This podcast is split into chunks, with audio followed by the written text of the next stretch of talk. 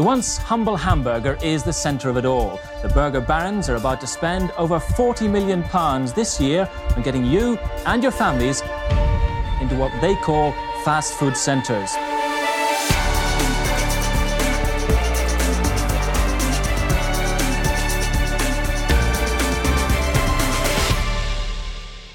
Willkommen bei Rätsel der Wissenschaft, dem Standard-Podcast über die großen Fragen der Menschheit. Ich bin David Rennert.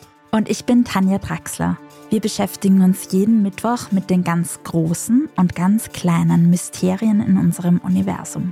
Heute wird es bei uns ein bisschen unappetitlich. Wir sprechen über Lebensmittel, die auf den ersten Blick vielleicht sehr gut aussehen, bei genauerer Betrachtung aber problematisch sind und die Hinweise darauf verdichten sich nämlich immer mehr. Es geht um die Frage, wie gesundheitsschädlich ist hochverarbeitetes Essen? Bei hochverarbeiteten Essen denkt man ans erste an Junkfood oder Fertiggerichte und das stimmt zu einem großen Teil auch. Also die Mehrheit von Junkfood und Fertiggerichten und dergleichen fällt in die Kategorie hochverarbeitetes Essen. Aber interessanterweise umfasst das auch Produkte, die oft als besonders gesund angepriesen werden, wie fettreduzierte Gerichte oder auch so manches Biofertiggericht. Welche Rolle spielt aber jetzt denn der Verarbeitungsprozess, der Herstellungsprozess bei Lebensmitteln im Vergleich dazu, was eigentlich drin ist? In der Ernährungswissenschaft klassischerweise setzt man sich vor allem damit auseinander bei Lebensmitteln, welche Nährstoffe sind drin, welche sind nicht drin, wie ist das Verhältnis, bekommt man genug davon? Und da gibt es viele Diskussionen jetzt in jüngerer Zeit. Genau, über die hochverarbeiteten Lebensmittel tobt gerade ein ziemlicher Streit in der Wissenschaft und es geht eben genau um die Frage, wie zentral der Verarbeitungsprozess dabei ist, wenn es um mögliche gesundheitsschädliche Effekte von Essen geht. Vor kurzem ist ein neues Buch dazu erschienen, das die Debatte weiter angefacht hat.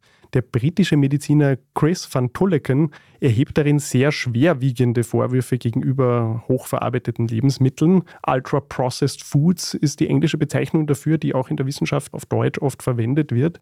Van Tulleken argumentiert, dass die Gefahr für Fettleibigkeit, aber auch für viele andere ernährungsbedingte Erkrankungen, nicht nur ernährungsbedingte, aber sondern auch zum Beispiel Depressionen, Demenz und Sucht steigt oder steigen könnte jedenfalls, wenn man viele hochverarbeitende Lebensmittel zu sich nimmt. Andere Wissenschaftler widersprechen ihm aber und finden die Datenlage noch ein bisschen zu dünn, um so einen großen Claim zu machen eigentlich, dass die Verarbeitung vielleicht mindestens ebenso wichtig sein könnte wie eben zum Beispiel die Nährstoffverteilung. Ja, genau. Es ist ganz spannend zu beobachten, dass die Erforschung von hochverarbeiteten Lebensmitteln und die Risiken, die damit möglicherweise einhergehen, sehr eng verbunden ist mit der Erforschung von Adipositas. Und es gibt da eine genaue Definition für hochverarbeitete Lebensmittel, was das genau ist. Die stammt aus dem Jahr 2009, wurde dann leicht überarbeitet von einer Gruppe des brasilianischen Ernährungsforschers Carlos Augusto Montero. Und es ist eine ziemlich komplizierte Definition eigentlich, aber wir können das vielleicht kurz durchspielen, wie sich das Montero vorstellt. Er spricht nämlich von vier verschiedenen Gruppen von Lebensmitteln. Welche Gruppen sind das? Welche Stufen gibt es da in der Abstufung von Lebensmittelverarbeitung? So wie die Gruppe das klassifiziert hat, und das ist eben die sogenannte NOVA-Definition, beginnt das mit der Stufe 1, das sind die unverarbeiteten oder kaum verarbeiteten Lebensmittel. Das sind sozusagen natürliche Lebensmittel, sowie Obst, Gemüse, Fleisch, Fisch oder auch Eier. Auf der zweiten Stufe würden dann verarbeitete Zutaten stehen, mit denen man zum Beispiel kocht die und die werden aus natürlichen Lebensmitteln gewonnen. Das ist zum Beispiel Öl, Mehl, Salz oder Zucker. Also es sind Zutaten, die man normalerweise für das Kochen verwendet, aber nicht so isst. Und auf der dritten Stufe stehen dann die verarbeiteten Lebensmittel. Das sind zum Beispiel konservierte oder eingelegte oder fermentierte Lebensmittel, also verschiedene Prozesse, die die Haltbarkeit verlängern, wie Essiggurkeln oder auch geräucherter Fisch. Und die Stufe 4 sind dann eben diese hochverarbeiteten Lebensmittel, bei deren Produktion mehrere Verarbeitungsschritte durchlaufen werden. Was wäre jetzt ein Beispiel für so ein Stufe 4 hochverarbeitetes Lebensmittel? Also darunter fallen zum Beispiel viele Fertiggerichte, sowas wie Tiefkühlpizza, aber auch Fastfood, Junkfood, Hamburger und so weiter. Also die Definition ist eben wie gesagt sehr lange. Es geht darum, dass mindestens fünf verschiedene Zutaten enthalten sein sollen. Das klingt ein bisschen willkürlich. Interessanterweise zeigt sich aber, dass das wissenschaftlich durchaus Sinn macht. Und sehr oft werden auch Zusatzstoffe beigemengt. Generell ist am Anfang schon natürliche Lebensmittel, aber die werden so stark chemisch modifiziert und verarbeitet, dass im Endprodukt, zum Beispiel in irgendeinem süßen Donut, dann gar nicht mehr so offensichtlich ist, was da eigentlich alles drinnen ist. Um es wirklich ganz genau zu sagen, müsste man sich die Inhaltsstoffe und auch die Verarbeitung ansehen. Aber so eine Faustregel, die oft genannt wird, ist, wenn was in Plastik verpackt ist und mindestens eine Zutat dabei ist, die es in keiner Haushaltsküche gibt, dann handelt es sich mit sehr großer Wahrscheinlichkeit um hochverarbeitetes Essen. Das heißt, es gibt wahrscheinlich auch viele Sachen, die sowohl hochverarbeitet sein können, als auch vielleicht nur unter Anführungszeichen verarbeitet sind. Also einen Burger könnte ich mir ja auch selber kochen aus lauter frischen Zutaten, wenn ich mir jetzt nicht quasi das fertige Ding aus dem Kühlregal kaufe, das bis übernächstes Monat hält, fällt das ja vielleicht gar nicht unter diese Kategorie, oder? Ja, genau, absolut. Ja, auch sowas wie irgendwelche Weckerl oder süße Mehlspeisen also wenn man sich eine Topfengulatsche vom Bäcker des Vertrauens kauft, wird das wahrscheinlich oft nicht ein hochverarbeitetes Lebensmittel sein, wenn das aus einer Massenproduktion kommt mit fertigen Backwaren, vielleicht sehr haltbar gemacht, dass es mehrere Wochen hält mit Konservierungsstoffen und so weiter. Dann sind wir doch recht wahrscheinlich in der Kategorie hochverarbeitete Lebensmittel unterwegs. Was unterscheidet jetzt aber dieses Ultra-Processed Food, diese hochverarbeiteten Lebensmittel, denn von allen anderen Stufen aus gesundheitlicher Sicht möglicherweise? Warum sollen denn gerade die gesundheitsschädlicher sein? Also das ist eben genau die springende interessante Frage. Die Gruppe Montero hat diese Klassifikation getroffen, um ein bestimmtes Phänomen besser beschreiben zu können, nämlich den rasanten Anstieg von Übergewicht und Fettleibigkeit in Brasilien innerhalb von nur wenigen Jahren. Das ist etwas, was in sehr vielen Ländern zu beobachten ist und war. Die Ernährungswissenschaft hat sich ursprünglich vor allem mit Unterernährung beschäftigt. Also früher traditionell war immer das Problem, es ist zu wenig hochwertiges Essen verfügbar und dadurch kommt es zu bestimmten Mangelerscheinungen, weil zum Beispiel Nährstoffe fehlen. Nach und nach ist in den Industrienationen innerhalb von ganz wenigen Jahren genau das gegenteilige Problem aufgetreten. Nicht eine Unterernährung, sondern Übergewicht und eben viele Risiken, die damit einhergehen. Für Europa oder auch die USA fehlen uns sozusagen die Vorher-Daten, um so eine Vorher-Nachher-Analyse durchführen zu können. Was ist da passiert?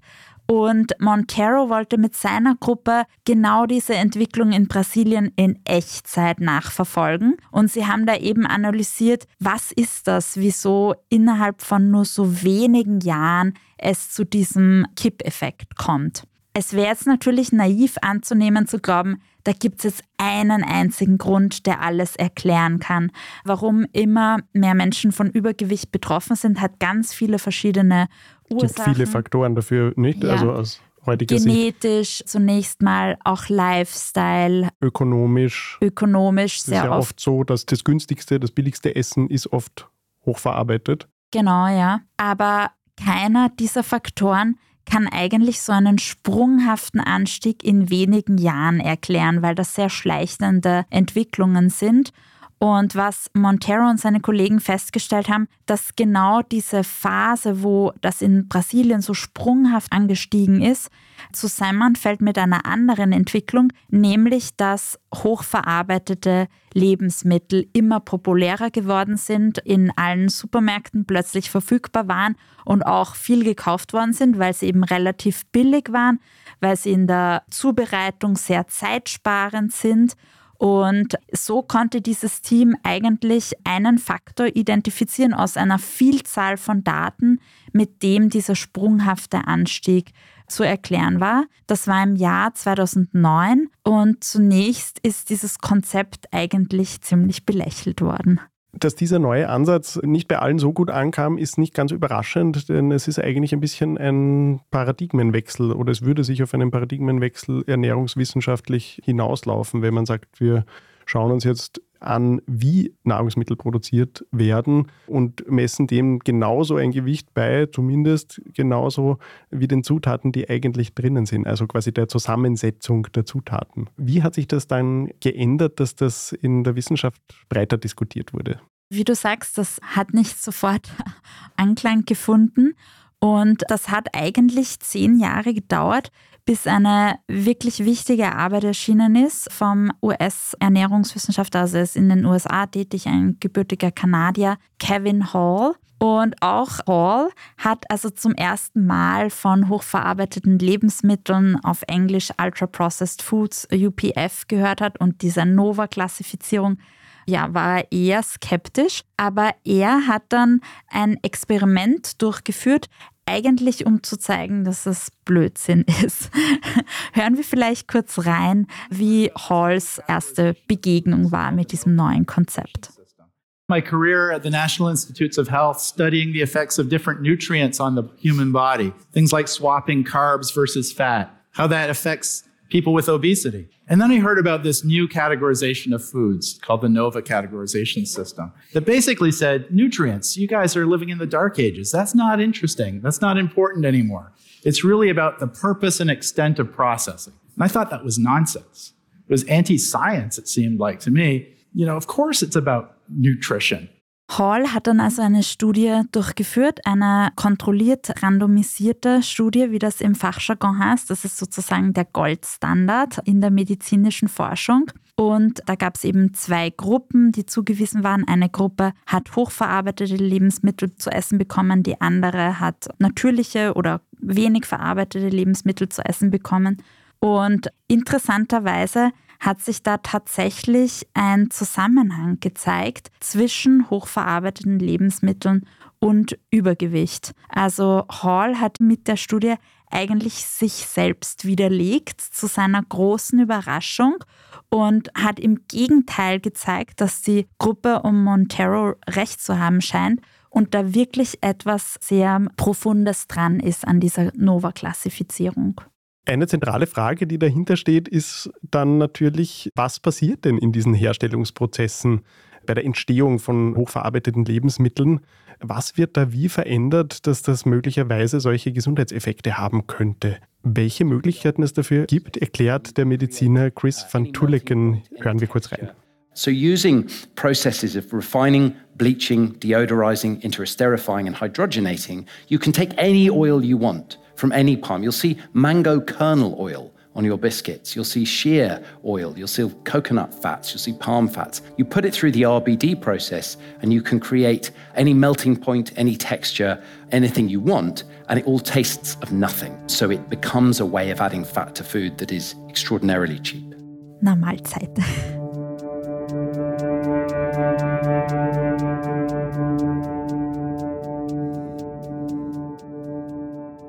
Vor kurzem ist ja auch eine große internationale Studie mit Beteiligung der Universität Wien erschienen, die zu einem bedenklichen Ergebnis kommt. Die Forschenden haben sich zum ersten Mal den Zusammenhang von Ultra-Processed Foods und sogenannter Multimorbidität angeschaut. Unter Multimorbidität versteht man das Auftreten von zwei oder mehr chronischen Erkrankungen bei einer Person. Ein Problem, das in den Industrieländern immer mehr zunimmt. Hören wir kurz rein, was die Ernährungswissenschaftlerin und Mitautorin der Studie Renalda Cordova von der Universität Wien dazu sagt. In unserer Studie von über 260.000 Frauen und Männern aus sieben europäischen Ländern haben wir gezeigt, dass ein höherer Konsum von Ultra-Processed Foods zu einem höheren Risiko für Multimorbidität, für Krebs und kardiometabolischen Erkrankungen einhergeht. Warum diese Erkenntnis so wichtig ist, das erklärt Cordova ebenfalls. Multimobilität stellt nicht nur in Europa, wo 50 Millionen Menschen davon betroffen sind, sondern in vielen Regionen der Welt ein wachsendes Gesundheitsproblem dar. Unsere Studie liefert wichtige Erkenntnisse für etwaige präventive Strategien und unterstreicht die Wichtigkeit, Ultra-Processed Foods in der täglichen Ernährung zu reduzieren und mit frischen, pflanzlichen und selbst zubereitete Mahlzeiten zu ersetzen. Wie es sein kann, dass die Zubereitungsform so einen großen Einfluss auf die Gesundheit eines Lebensmittels hat, darüber sprechen wir gleich nach einer kurzen Pause. Wir sind gleich wieder da.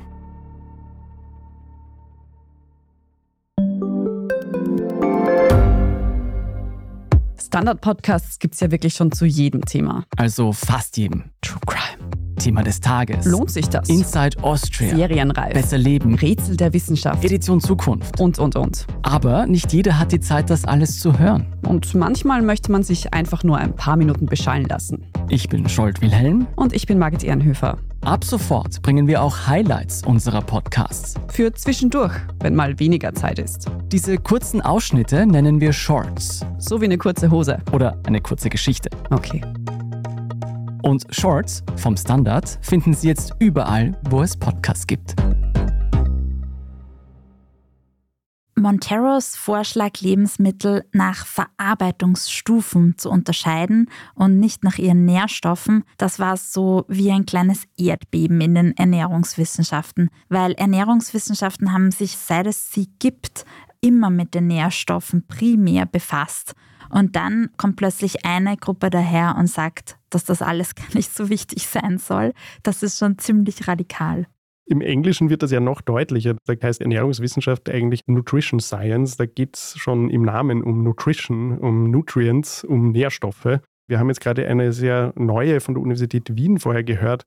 Aber auch wenn es jetzt mehr Studien gibt, die in die Richtung hindeuten, dass die Nährstoffzusammensetzung nicht das Einzige ist, worauf zu achten ist, wenn man sich gesund ernähren möchte.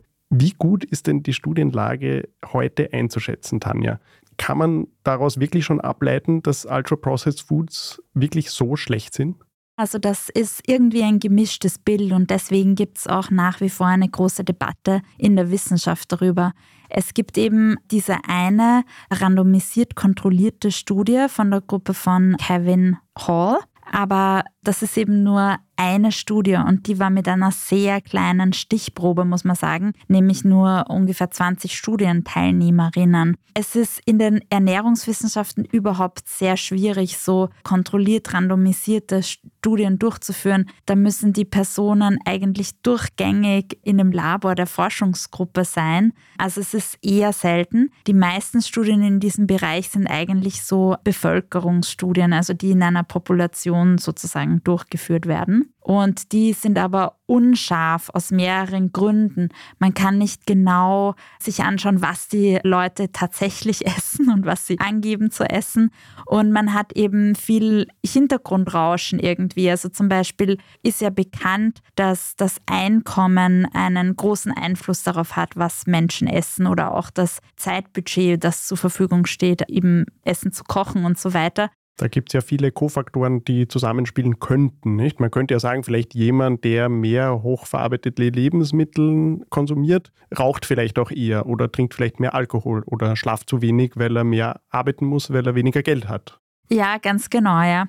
Und ich meine, die Epidemiologen in der Forschung, die haben schon sehr gute, auch statistische Möglichkeiten, dieses Hintergrundrauschen möglichst rauszurechnen. Aber es ist halt natürlich nie perfekt. Also als Goldstandard gelten nach wie vor, wie erwähnt, diese kontrolliert randomisierten Studien. Und da gibt es nur eine einzige zu hochverarbeiteten Lebensmitteln, wie gesagt, mit kleiner Stichprobe.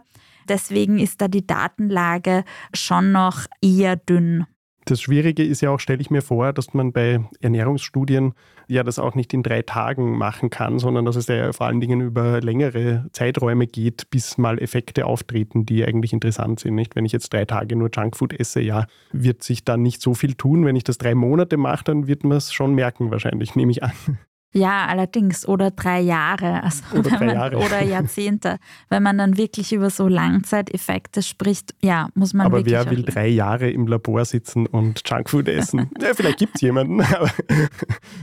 Also die Datenlage lässt noch etwas zu wünschen übrig, aber es gibt zumindest immer mehr Indikatoren, die darauf hinweisen, dass das ein Thema ist, das man genauer untersuchen muss. Welche unmittelbaren negativen Effekte denn möglicherweise im Zusammenhang mit diesen Ultra-Processed Foods stehen könnten, ist dann natürlich ein ganz relevanter Bereich. Die Sorge, die viele Forscherinnen und Forscher in dem Bereich äußern, ist, dass es eben zu metabolischen Problemen kommt, weil unser Organismus nicht auf diese Art von Essen vorbereitet ist, weil das zum Beispiel von der Textur oft sehr weiche Lebensmittel sind mit sehr wenig oder gar keinen Ballaststoffen, gleichzeitig aber total energiereich sind. Das ist eigentlich nichts, was natürlich da irgendwie vorkommt, sehr oft in so einer Kombination.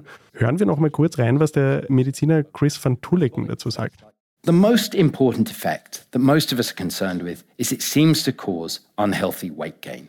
But ultra processed food doesn't just cause obesity. Now, I'm using the word cause here because I think the evidence we have has met the threshold for causality. And I'm happy to discuss, I think this is probably a pretty scientifically literate audience. What we should probably say is that ultra processed food is strongly associated with this very long list of different diseases cardiovascular disease, cancers, all cancers, but particularly breast, prostate, and colon, metabolic disease like type 2 diabetes, obesity, high blood pressure, gestational diabetes, fatty liver disease, inflammatory bowel disease, anxiety, depression, frailty, irritable bowel syndrome, and lots of those other gastrointestinal complaints that we all just think are a part of growing old and being a normal 45 year old, dementia, and an increased risk of early death. Das ist also eine schon ziemlich lange Verdachtsliste, aber man muss eben wirklich betonen, dass dieser Punkt, ist das jetzt wirklich Korrelation oder Kausalität, sehr strittig ist. Es gibt jetzt inzwischen schon viele Studien, die da Korrelationen finden zwischen dem Konsum von hochverarbeiteten Lebensmitteln und metabolischen Erkrankungen.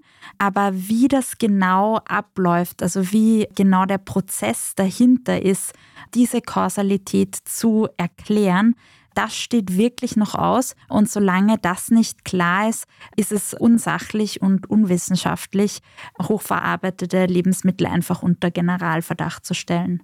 Eine Zunahme ernährungsbedingter Erkrankungen ist aber definitiv zu beobachten, weltweit eigentlich, insbesondere in Industrieländern. Also hier hat die Forschung auf jeden Fall eine große Aufgabe, auch weiterhin stärker herauszufinden, was hier eigentlich dahinter steckt. Genau, und auch die Frage, also wie Übergewicht genau entsteht. Also oft wird das auch vermischt in der Debatte, Übergewicht und metabolische Gesundheit. Statistisch korreliert das schon sehr häufig, aber wir sehen auch, dass unter normalgewichtigen oder sogar untergewichtigen Menschen metabolische Erkrankungen immer stärker zunehmen und es da viele Menschen gibt, die dann gar nicht wissen, dass sie eigentlich zum Beispiel ein Problem mit einer Fettleber oder so haben und gerade für untergewichtige oder normalgewichtige Menschen, die solche metabolischen Erkrankungen haben, sind die Risiken oft viel höher als für übergewichtige Menschen. Und gleichzeitig gibt es auch eben eine Gruppe von übergewichtigen Menschen, die metabolisch betrachtet völlig gesund ist. Also man kann es auch nicht so Diese gleichsetzen. Einfache Rechnung, wie man das lange irgendwie gleichgesetzt hat, mit Hilfe von Maßen wie dem Body Mass Index zum Beispiel. Also wenn man drüber ist, wenn man etwas übergewichtig ist, dann hat man eindeutig ganz sicher höhere Risiken für diese Sachen als jemand, der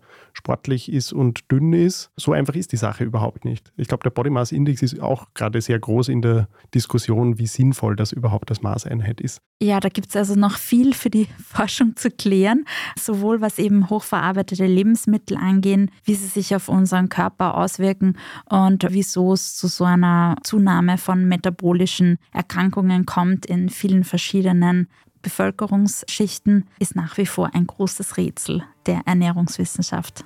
Absolut. Bis die Datenlage vielleicht noch ein bisschen klarer wird, werde ich mich damit trösten, dass Pizza selbst zu machen zwar mehr Arbeit ist, als eine Tiefkühlpizza reinzuschieben, aber ehrlich gesagt, sie schmeckt auch ein bisschen besser. Wer sich noch weiter für das Thema interessiert, dem sei auch unser Schwestern-Podcast Besser Leben ans Herz gelegt. Dort gab es zuletzt auch eine Folge über das Buch Schlank auf Rezept, wo es zum Beispiel um die Abnehmspritze und andere Fragen ging. Damit sagen wir auch schon wieder Danke fürs Zuhören für heute. Wir freuen uns, wenn ihr nächste Woche wieder dabei seid bei Rätsel der Wissenschaft. Jeden Mittwoch überall, wo es Podcasts gibt. Ich bin David Rennert. Und ich bin Tanja Draxler. Diese Folge wurde von Christoph Neuwirth produziert. Bis zum nächsten Mal. Bis dann. But for this massive investment to pay off, you've got to change the way you eat. It'll mean less home cooking and more trips out.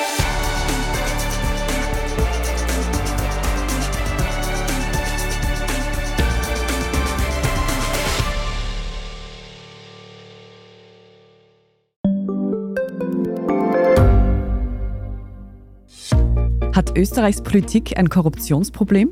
Wie wird der Ukraine-Krieg enden? Und warum wird alles immer teurer? Ich bin Tobias Holub. Und ich bin Margit Ehrenhöfer. Wir stellen die brennenden Fragen unserer Zeit. Und die Standardredaktion liefert Antworten. Im Thema des Tages, Montag bis Freitag um 17 Uhr, überall, wo es Podcasts gibt.